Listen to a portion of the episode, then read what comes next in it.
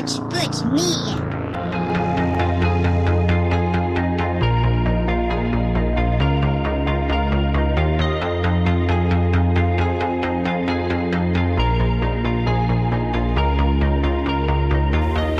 E aí pessoal, tudo certo?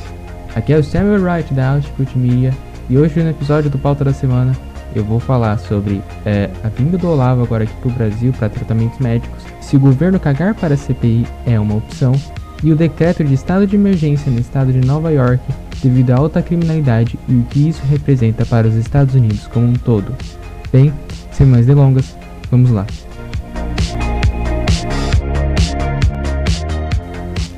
Bem, ah, essa semana o, o Olavo ele veio aqui pro Brasil para se tratar, né? Ah, ele veio, né, dos Estados Unidos, né, para se tratar aqui no Brasil. Né, ele foi pro Hospital das Clínicas e assim, ele já do avião ele já foi hospitalizado, né, de- assim, ele já entrou na ambulância porque ele teve um mal súbito, né? A gente sabe, né, o Olavo ele já vem lidando há um bom tempo com problemas cardiovasculares e problemas respiratórios, né? Claro, é, em detrimento dele fumar, né? Ele fuma, ele fuma muito, né? Ele fuma muito mesmo, né? Nas aulas do COF ele fumava, né? Normal e tal. Então assim, ele sempre fumou, né? Sempre fumou.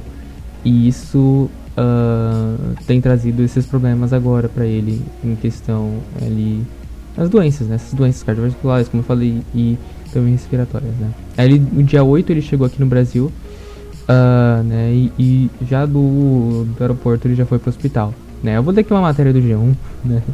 E aqui no G1 eles falam algumas coisas que chega a ser até chega a ser até engraçado, né? Porque assim, só pra você ver como jornalista eles é, eles vivem totalmente fora da casinha, eles não vivem na realidade, né? Eles vivem naquele mundo utópico, né, paralelo deles lá, é, dentro das redações jornais, né? Enfim, aqui no G1 aqui, ó, vou ler o título da matéria, né? Olavo de Carvalho é internado em hospital de São Paulo após sentir mal-estar durante voo entre Estados Unidos e Brasil, diz boletim médico, né?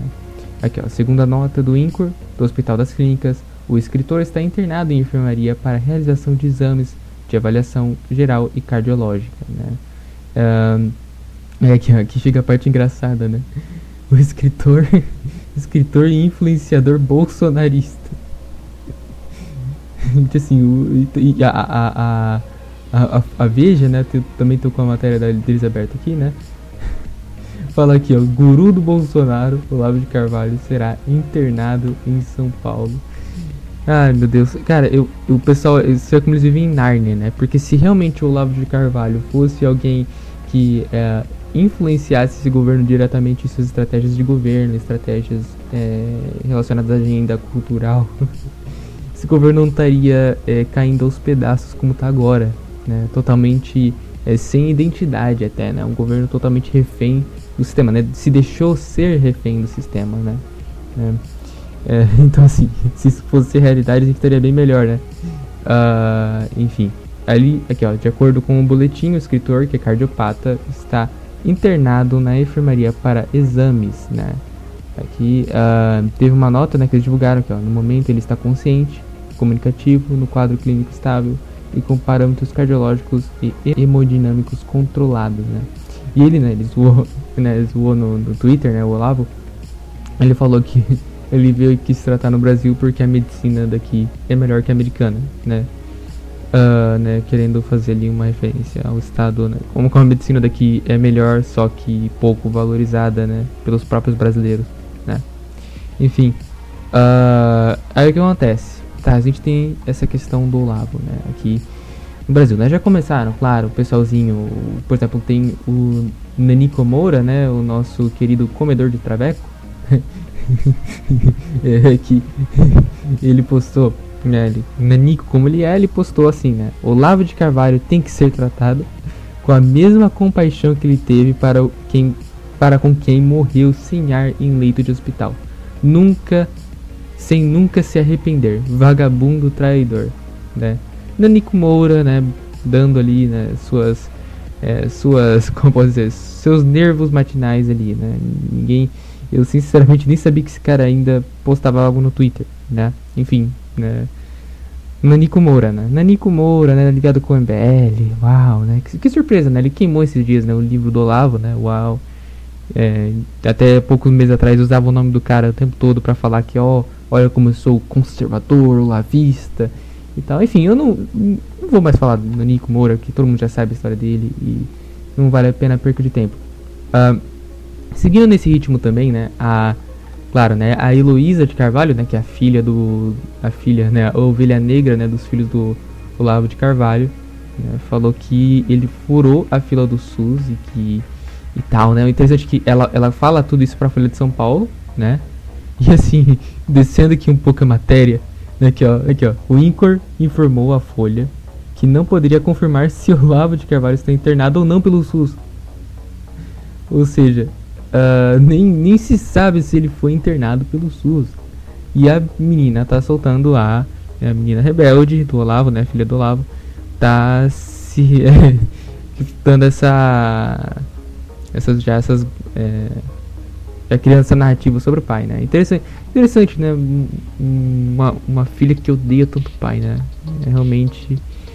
É, né? Tanto que o Olavo, quando sempre citam ela, tenta se desviar, né? Porque realmente, eu se eu como pai me sentiria assim é, é triste cara. Porque assim poxa é sua filha e é, ela te tratar desse jeito né? Ela por exemplo escreveu três livros né prometendo destruir ele né? Reputação e tal perseguir né? Ela, ela mesma fala aqui nessa matéria né que ó em rede social Heloísa de Carvalho comentou que o pai está pagando pelo que fala né? Uau! É rebelde né? Rebelde assim, você vê claramente uma pessoa totalmente amargurada com o pai, né? Ela até recentemente, tipo, semana passada, retrasada, não sei, ela se filiou ao PT para poder é, concorrer a algum carguinho, né? Como se ela tivesse algum tipo de expressão política, mas vai saber, né? Vai saber. Às vezes a mídia faz um lobby ela consegue algum cargo, né? Assim, é. É complicado.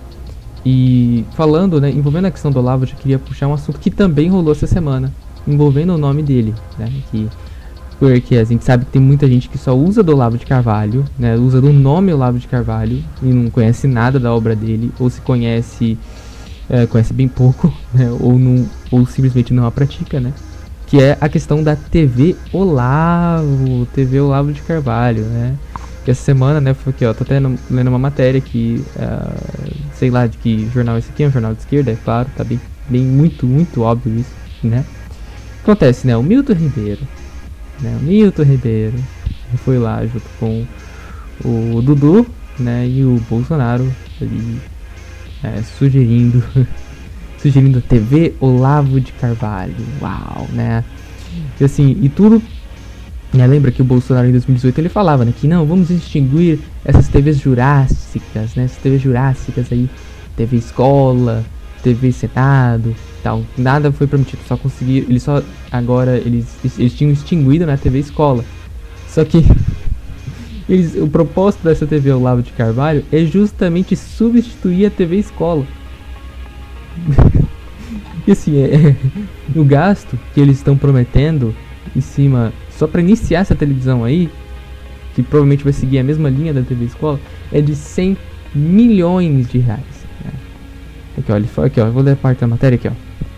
Outra polêmica na audiência foi a criação de um canal de TV que, segundo Marco Ribeiro, é para preencher a lacuna deixada pela é, extinta TV Escola, né, como eu disse antes. Chamada TV Olavo de Carvalho nas redes sociais, o projeto é, deve retirar 100 milhões por ano do orçamento do MEC. Uau, né? Nossa, que, que trabalho cultural, né, do governo Bolsonaro. Que legal, que legal, legal. É. é. A gente vê, né? A gente vê que tem muita gente que só usa do nome do cara só pra falar, colocar num pedestal e chamar, e se chamar, né? Se intitular de arautos do conservadorismo. Nossa, meu Deus. Olha como estamos. Olavo, estamos junto com você. E aquela história toda só pra tirar fotinha com o cara, ganhar uns likes e tchau, entendeu? É, é isso, né? Não seguem nada da filosofia do cara. Seguem absolutamente nada, né?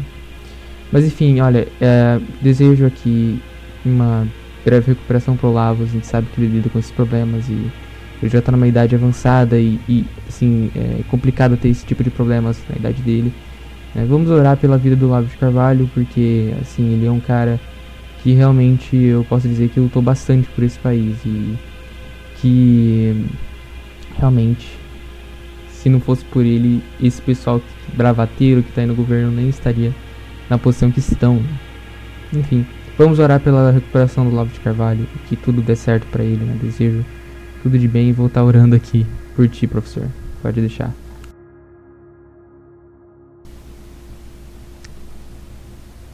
Bem, uh, o Bolsonaro também, no dia 8, né? Várias coisas acontecendo no dia 8, olha só.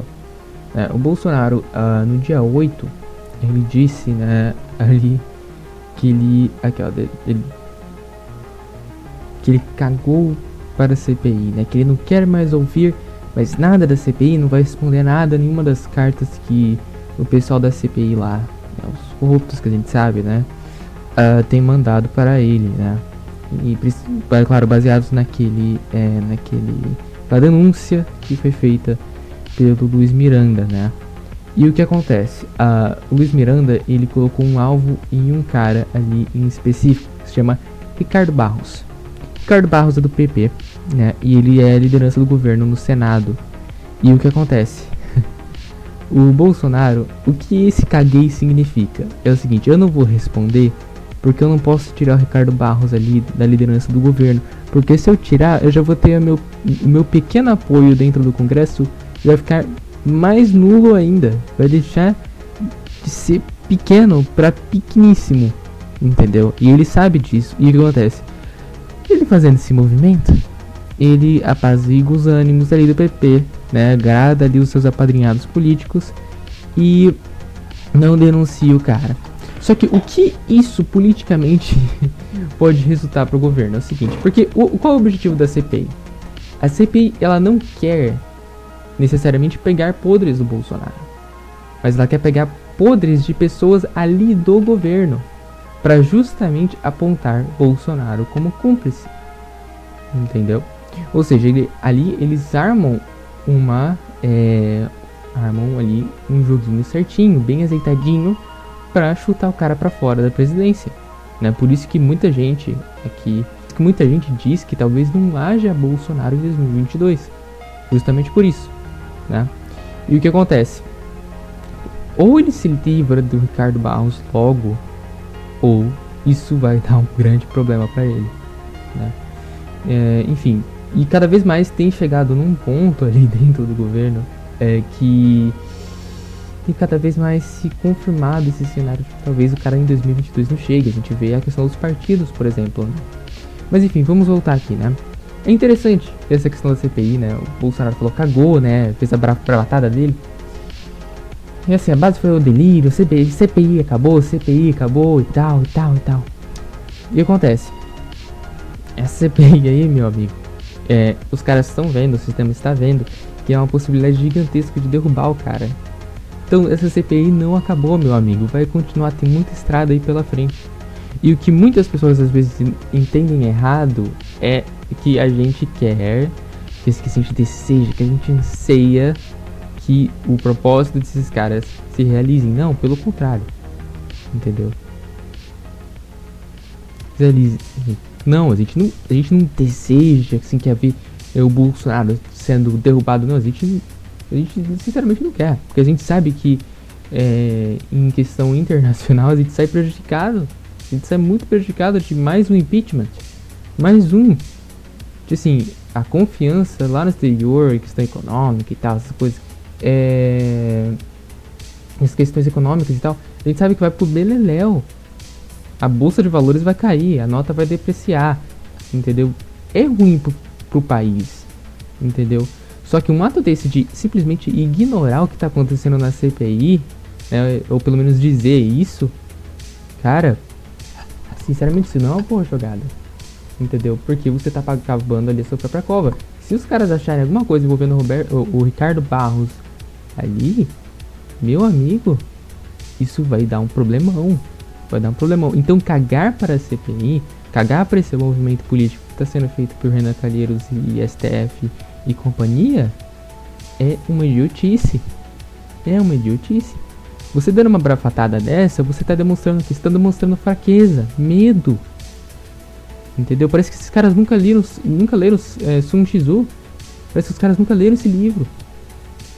Sabe? Falar, ah, estratégia, xadrez 4D e não sei o que, o cacete A4. Mas, meu amigo, uma jogada dessa te expõe, caraca. É tanto que o Renan Calheiros até ironizou isso. Ele tirou sarro. Né? Justamente por identificar isso. Identificar que o governo tá com medo. O governo está amedrontado com isso. Eles estão com medo realmente da merda isso. Né? Um exemplo disso não é só essa não, é, não, é, não, não sendo só unicamente essa brafatada.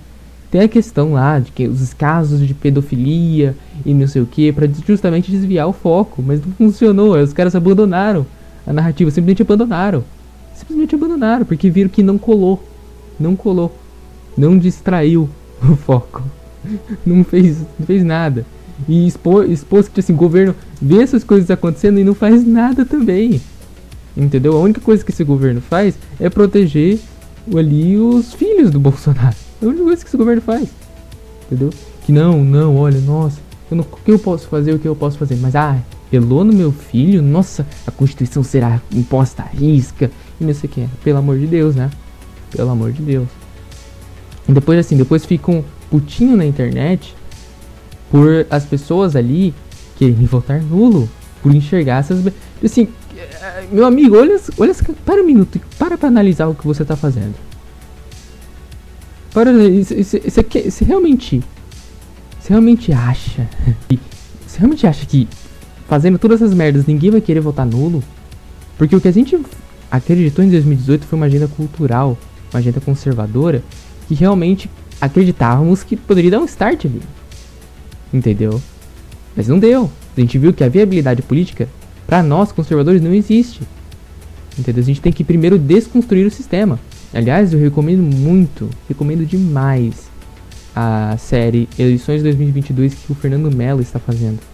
Ele está justamente eh, traçando, ele realmente está é, apresentando uma teoria política. Ele não está fazendo análise de boteco, né, que nem o pessoal da Globo News, CNN é, e faz. Ele está realmente aplicando a ciência política de fato né, e apresentando. O que acontece? Ali tem a questão cultural, que aí entra a questão de você ali ir pro povo, criar um imaginário. Depois que você vai para a política para tentar desconstruir esse sistema, e depois ali dentro da política, como a gente é, tem, é composto ali, como a gente é, tem um sistema democrático aí sendo é, executado, é, tem a questão das votações, entendeu? Que tem que ter, como você mexeu na cultura, você influenciou o povo ali ter um senso de moral e de querer defender os seus valores, essas pessoas vão, não vão parar de infernizar os políticos, entendeu? Não vai ter essa mansidão e tal, que só de ver o tweet do cara e curtir e falar assim, não, tá certo, você tá fazendo algo e tal. Não? Você, você muda essa realidade. Né? E, e, realmente são aulas, o cara tá dando aula. Recomendo demais vocês verem é, essas eleições 2022 do Fernando Melo. Realmente vocês não vão se arrepender. Né? Ele realmente ele tá de parabéns, Fernando Melo, tá de parabéns, tá? Enfim, então finalizando aqui, uh, esse pessoal tem que entender, né? Tem que entender que é, não, não, não adianta essas bravatas, não adianta ignorar. O negócio continua seguindo seu curso, entendeu? Os caras têm que se livrar dessas pessoas aí que eles citam, né? Ricardo Barros, esse povo se livrar, chuta esse pessoal fora. Se tem suspeita de corrupção, afasta o cara. Deixa investigar. Entendeu? Qual o problema? Ah, não é o, o governo anticorrupção? Faz isso. Entendeu? Isso aí é. Não vai, isso vai agradar a sua base cega. E também vai gravar quem tem um senso de justiça, quem realmente quer ver. Né, ali, mesmo que seja suspeito, o cara sendo exonerado entendeu? Caramba, sabe? É, então, assim, ignorar essa CPI é realmente um ato idiota e demonstra fraqueza, ok? Tá. Lembrando aqui é o seguinte: isso aqui é uma crítica. Estou fazendo críticas ao governo Bolsonaro, eu não estou demonizando o cara, entendeu? O, o Bolsonaro provavelmente é aquele tiozão do churrasco que você dá risada com o cara. Eu não tô, não tô demonizando o Bolsonaro, chamando ele de né, colocando aqueles rótulos baratos. Não, não tô fazendo isso. Tô criticando o governo, ele executando a agenda política dele.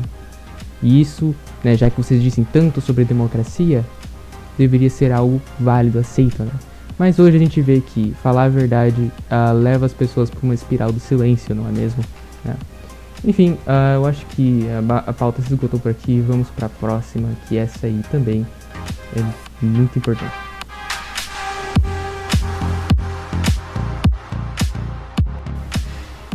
Bem, uh, o estado de Nova York essa semana eles dec decretaram ali é, um, uma, um estado de emergência né, no estado de Nova York.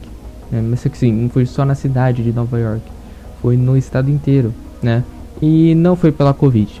Ah, dessa vez foi pela alta taxa de criminalidade no estado, né? Envolvendo, é, como eles chamam, né? Gun violence, violência com arma, né? E o que acontece? O crescimento do ano passado até agora foi de em torno de 40%, né? com ali desde o início do ano tendo mais de duas mil prisões sendo reportadas. Que há anos atrás era um estado reconhecido por segurança, né? E o que acontece? Ano passado teve aquela questão do Black Lives Matter, né? E o que acontece? teve um movimento Defund the Police. Né? O Defund the Police era just, o nome tá, tá ali, né? Que é desfinanciar a polícia. Né? E o objetivo dos caras era desfinanciar por completo. Só que como é impossível fazer isso, uh, as prefeituras reduziram pela metade os seus financiamentos, claro, em, em prefeituras governadas por democratas. Só que tem aí é, um porém, né? Nos Estados Unidos, uh, isso tem sido um fenômeno no país inteiro, não é só em Nova York. Né? Nova York está sendo ali o que foi parar na mídia, né? realmente criou um destaque. Só que é claro, defende, é, por causa desse decreto. Só que isso se disseminou por todas as capitais americanas.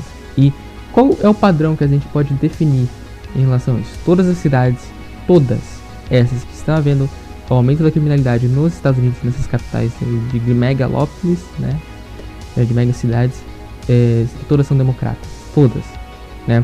No país inteiro, no país inteiro, somente quatro capitais não são democratas só quatro não são democratas. Né? Uma com um cara do, do partido, num partido, né? Ele é sem partido, né? Esse cara. É, e mais é, outras três de republicanos. Só que assim, não são nenhuma das, gigante, das gigantes cidades né, dos Estados Unidos. Né? Sim, é, são aquelas assim, capitais, capitais menores. Né? Uh, então assim, isso tem virado um fenômeno ali é, em, em escala é, escala nacional. E o que acontece? O que se escancara? Né, escancara um sistema em total colapso, né, por culpa do, dele mesmo, né, por promover campanhas idiotas sociais como a do Black Lives Matter. E na verdade eles não pararam, eles estão mantendo ali isso é questão do colapso, né, de eles quererem continuarem ali se mantendo usando essas narrativas.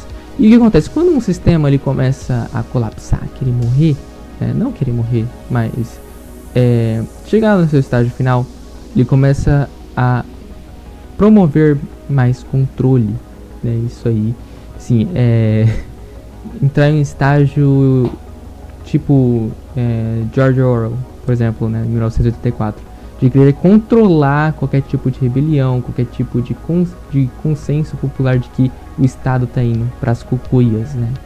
E assim, a gente vê, por exemplo, é, investimentos do governo Biden em agendas dentro de escolas, que assim não é surpresa isso, mas ele tem se intensificado.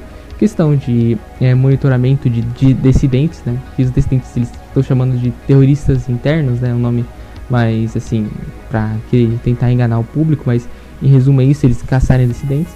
E assim vai, o sistema americano ele está colapsando em todos os sentidos, social, econômico, político é, e etc. Porque, principalmente na parte da economia, está é, chegando um ponto que está gerando uma bolha econômica nos Estados Unidos, que quando isso estourar, vai ser igual 2015 aqui no Brasil, que houve aquela questão lá é, de tanto eles pegarem dinheiro do tesouro, gerar aquela.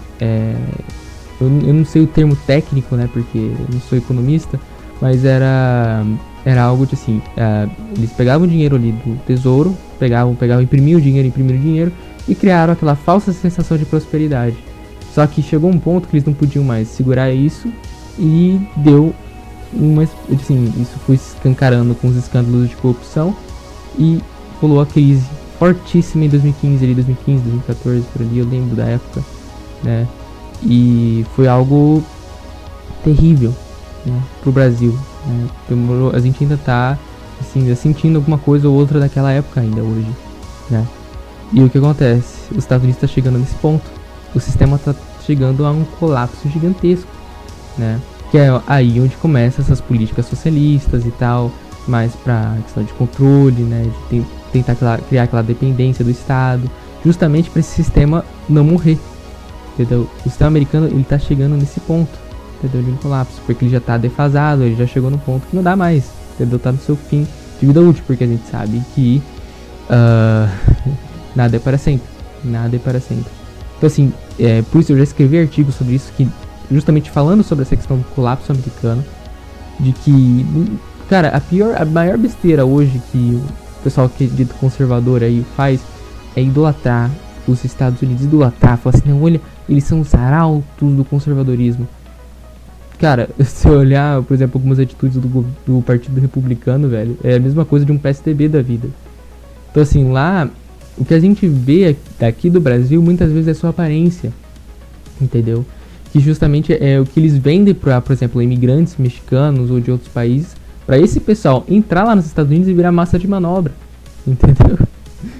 Então, assim, é, a gente vê hoje que os Estados Unidos está entrando em um colapso ali. É, não, não, se sabe quando vai ser essa explosão desse, dessa questão econômica dos Estados Unidos, mas uma hora vai acontecer porque esses países eles dependem muito de especulação, né? É, eles vivem muito dessa questão de é, aparência, né? Não é mais uma questão, por exemplo, deles estar gerando ali matéria-prima e tal, não, não é isso, é mais por especulação, mesmo por confiança em governo. E quando essa confiança é quebrada, a gente viu o que aconteceu aqui no Brasil, né? Então, assim, é, é complicado a gente ver esse cenário. Isso está acontecendo no mundo inteiro, não é só nos Estados Unidos. Está havendo um colapso do sistema, do establishment democrático que a gente conhece aí. Está acontecendo. E por isso que tem havido esse, esse consenso internacional de vamos controlar esse povo aí antes que eles se rebelem, né? Então, assim, olha, a gente vê toda essa situação acontecendo mundo afora, distopia lá nos Estados Unidos, a distopia que a gente vive aqui no Brasil nessa ausência da lógica e da razão e só um monte de gente idiota tomando decisões idiotas. A gente vê tudo isso aí e a gente, a gente a única esperança que a gente precisa colocar ali não é no sistema, não é nesses caras, não é realmente colocar nossos joelhos e orar, porque a única esperança que a gente tem é no, é no Senhor Jesus Cristo. Só, só, só Ele pode realmente, né? E por isso que, olha, é, não idolatrem políticos, não idolatrem nenhum desses caras. Cobrem, porque é isso que a gente tem que fazer quando o cara chega lá em cima. Porque a gente não pode colocar esperança nesses homens. Não pode. Não pode, porque por mais puro que o cara seja, seja quando ele entra ali, ele pode se corromper. É assim que funciona. Então assim, é, e ele começa a fazer um trabalho mal. Então assim, pessoal, um, se mantenham esperançosos né, na sua salvação e etc. Porque uh, nesses políticos uh, não há nenhum tipo de garantia, ok? E quando eu falo essas coisas, é, eu não falo para desincentivar ninguém, tá? É justamente para a gente tentar melhorar um pouco isso. Tem é, a gente como cristão, por exemplo, né? Creio que a maioria que está me escutando aqui é cristã a gente tem que exercer a nossa influência em cima dos governantes. A gente tem que fazer isso. Só que, como eu disse, né, já disse várias vezes, estou cansado de dizer que já é inviável por enquanto nesse sistema. A gente tem que tentar criar um imaginário, tentar é, criar realmente ali uma base, né, e não falo base eleitoral, crio base intelectual, eu digo, é, para realmente viabilizar isso, a gente poder influenciar os estados, né, influenciar aí esses governos que a gente o que a gente não pode fazer é tentar usar deles para impor a nossa religião a gente não pode fazer isso a gente tem que influenciar esses governos para justamente que os nossos valores ali cristãos sejam respeitados e a gente possa viver em paz né que é, cara a gente está vivendo hoje num mundo de realidades irrealidades né? Mundo totalmente desconexo da realidade então assim o que a gente quer simplesmente é um mundo que uh, a realidade esteja um pouco mais presente, né? Como foi na nossa na geração dos nossos avós etc. Para que a gente possa viver em paz, né? Viver em paz e não ter essa degeneração toda é, nos atormentando todo dia. Né? Enfim, eu acho que é isso.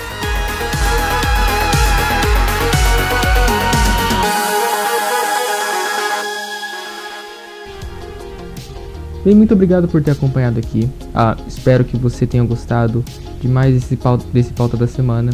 Uh, nos siga no Telegram, entre no nosso canal do Telegram, né? É t.me outputme.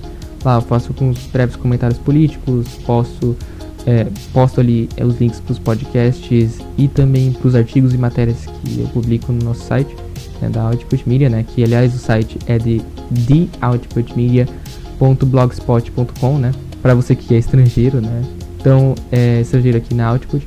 Então, uh, nos siga lá no Telegram para você ficar bem é, ligado no que ocorre aqui na Output, né? E lembrando também, né, que toda segunda-feira às 8 horas a gente passa ali na Shockwave, né, como uma reprise né, de tudo que eu comento aqui, né, etc.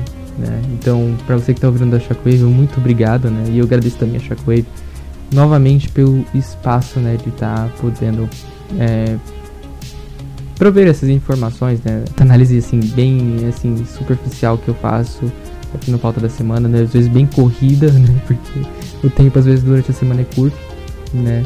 Mas enfim, uh, muito obrigado por ter acompanhado até aqui e até mais. Tchau, tchau. Deus abençoe você.